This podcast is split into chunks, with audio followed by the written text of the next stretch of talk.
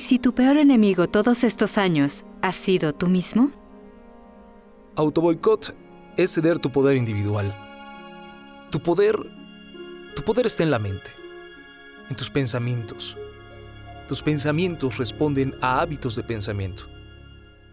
Normalmente tus pensamientos recurrentes son todos aquellos tópicos en los cuales piensas recurrentemente. Si pierdes el control de tus hábitos de pensamiento, pierdes tu poder individual. Piensa a quién le estás dando tu poder. Cuando te levantas por la mañana, abres los ojos, ¿cuál es el primer pensamiento que te llega a la mente?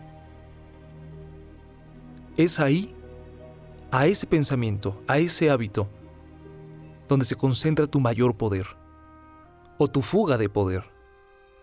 Si piensas más en el sexo, estás poniendo tu poder individual en el sexo.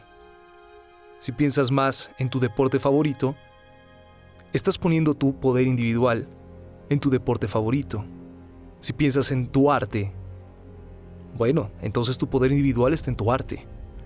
El autoboicot viene cuando no tienes control de lo que estás pensando y entonces estás cediendo tu poder individual, estás cediendo tu poder de pensamiento a cosas que tú no controlas. ¿Qué tipo de pensamientos tienes todos los días? ¿Son pensamientos amorosos? ¿Son pensamientos de ira? ¿Son pensamientos de impotencia? ¿Son pensamientos creativos? Autoboicot es ceder tu poder individual.